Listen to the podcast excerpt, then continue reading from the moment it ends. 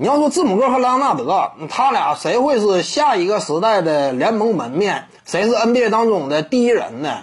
那么我感觉哈，莱昂纳德比不了字母哥。这点你别看说莱昂纳德他拿了两届总决赛 MVP，但那又如何呢？总决赛 MVP 这个荣誉含金量相当有限，你就一组系列赛打得好嘛。你这个他就不说不像，呃，整体的漫长的常规赛当中，他能够斩获至高无上的荣誉。常规赛 MVP 这是能够力压总决赛 MVP 的。你像这个历史排名不也是吗？詹姆斯哈登凭借一届常规赛 MVP，两个得分王，稳稳压住莱昂纳德，甚至可以说压得死死的。你如果说个人荣誉这块没有更多斩获，你都翻不了身，这就是现实。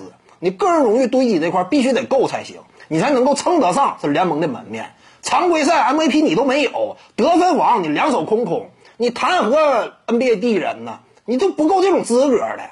这是莱昂纳德吗？所以说字母哥呢，他有这种资格，他拿过常规赛 MVP。再有一点非常关键，那就莱昂纳德他多大岁数了？二十八九了，我要没记错，快三十了。这个岁数，你跟斯蒂芬库里都没有拉开差距，你谈什么第一人呢？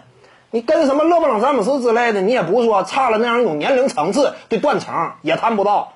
詹姆斯哈登跟你岁数都差不多，你谈什么联盟第一人呢？所以呢，你像字母哥目前周岁尚且只有二十四岁多，没到二十五岁，就这个年龄层次来讲，那也是极具竞争力的。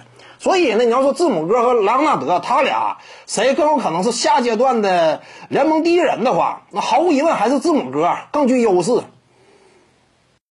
各位观众要是有兴趣呢，可以搜索徐静宇微信公众号，咱们一块儿聊体育。中南体育独到见解就是语说体育，欢迎各位光临指导。